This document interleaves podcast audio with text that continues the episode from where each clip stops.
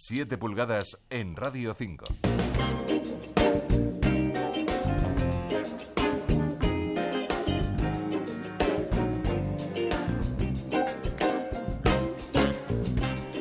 Hola, ¿qué tal? Muy buenas noches y bienvenidos a 7 pulgadas. Hoy en los micrófonos de Radio 5 recibimos a Yogures de Coco.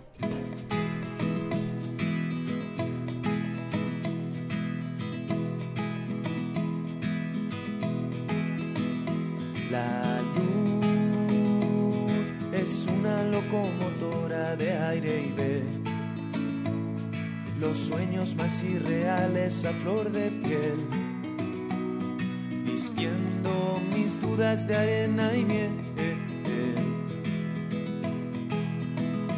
Y voy buscando por todas partes aquella luz. Deseo que ilumine las noches que el miedo me viene 7 pulgadas en Radio 5. Esta canción con la que estrenamos el programa de hoy se llama El himno del amanecer y es el corte número 9 de Puerto Fe, el disco que hoy van a presentar aquí en 7 pulgadas. Vamos a saber más cosas sobre yogures de coco con Daniel Bermejo. Hola Alma, hoy hablamos de yogures de coco. Son Dani, Guti, Lucas y César. Empezaron a rodar allá por 2013 y desde entonces han editado varios EPs y otros tantos singles, pero este mes de septiembre llegó su puesta de largo, su primer LP, Puerto Fe. Un trabajo que ellos han calificado como un viaje a través de diferentes culturas, paisajes y sociedades en las que el positivo ritmo nos esconde severas críticas a los tiempos actuales. Lo han grabado en los Ama Music Studios de Murcia bajo la atenta mirada de Raúl de Lara con Antonio Navarro en la producción y masterización respectivamente. Podemos definir el sonido de yogures de coco como música del mundo cercana al mestizaje y con base de pop rock.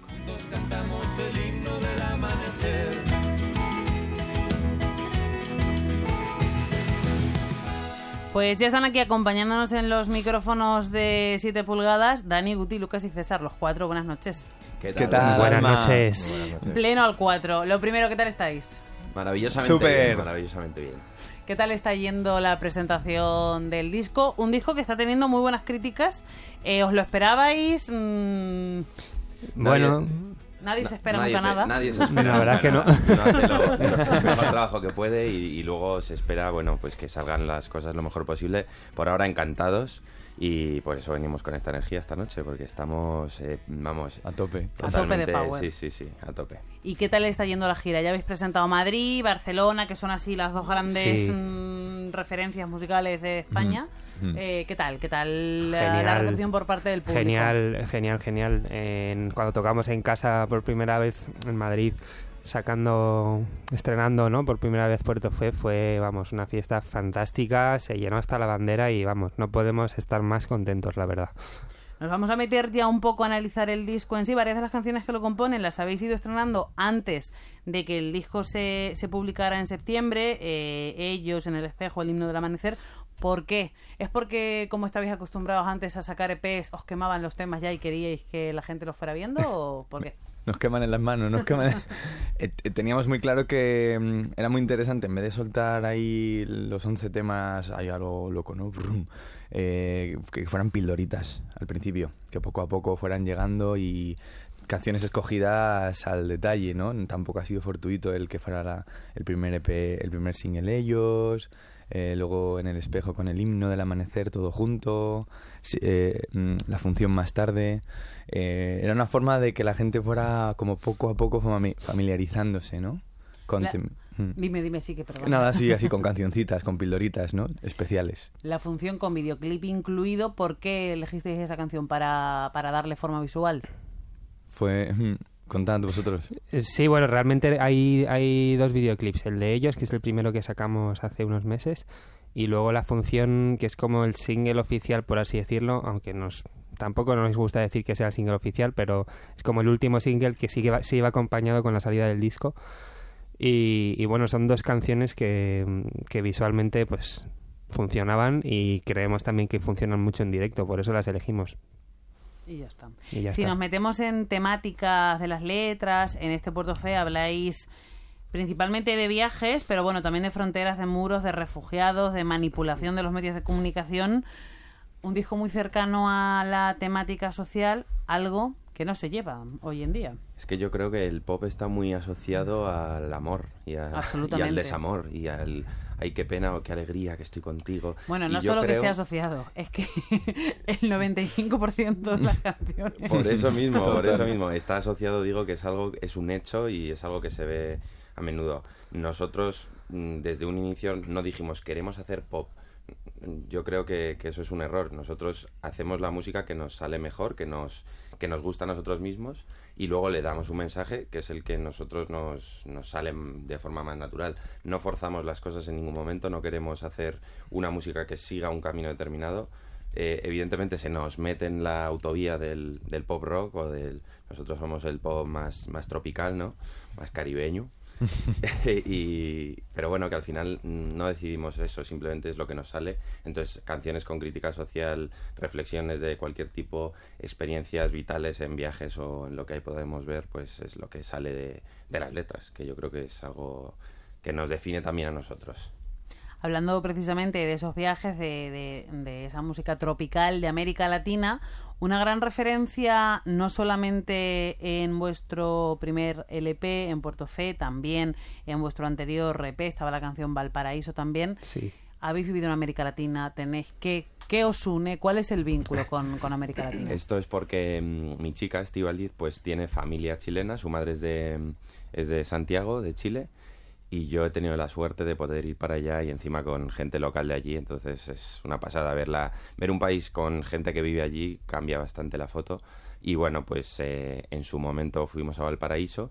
Eh, decir que es importante que, mm, que Estíbaliz es, eh, bueno, gran, gran aportadora en todas las letras de yogures. Ella siempre, siempre echa una mano, siempre revisa. Valparaíso es una letra suya, por ejemplo, eh, y otras pocas del disco que, que bueno, que, que ayuda mucho. Y entonces esa mezcla de Chile que simplemente por ir a Chile ya uno se inspira porque es que da mucho de qué hablar.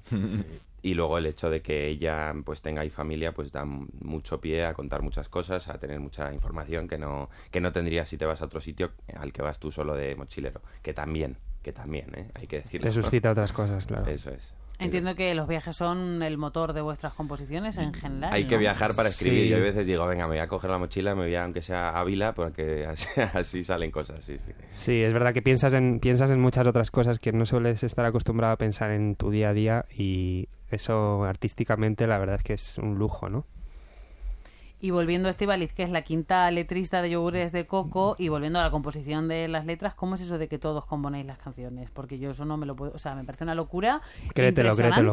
Créetelo. Si pusieras una GoPro en el local, fliparías. ¿Cómo es ese proceso? Es, es- la verdad es que es bastante natural. Cada uno, cualquiera de los cuatro viene con, con una idea y lo que hacemos es transformar esa idea aportando cada uno su, su granito de, de arena. Uno propone un cambio o una, una línea melódica diferente o que, o que sea paralela, cambios en las propias letras, buscar armonías en las voces. Al final todos terminamos dando una opinión, colaborando. No somos una banda que viene un miembro con un tema cerrado y los demás se adaptan, sino que vienes con un embrión y poco a poco los, los cuatro o los cinco vamos vamos dándole vamos dándole más forma Eso está muy bien y entiendo que lo podéis hacer porque hay mucha sintonía entre vosotros, porque si no sería una locura. Bueno, a veces, a veces hay, De- hay muchas luchas ahí, pero sí, obviamente nos entendemos y nos queremos mucho. De la discrepancia surge también la creatividad y surgen más ideas. Está claro que cuantas más cabezas piensen, mejores. Yo siempre digo, pero, pero de todas formas,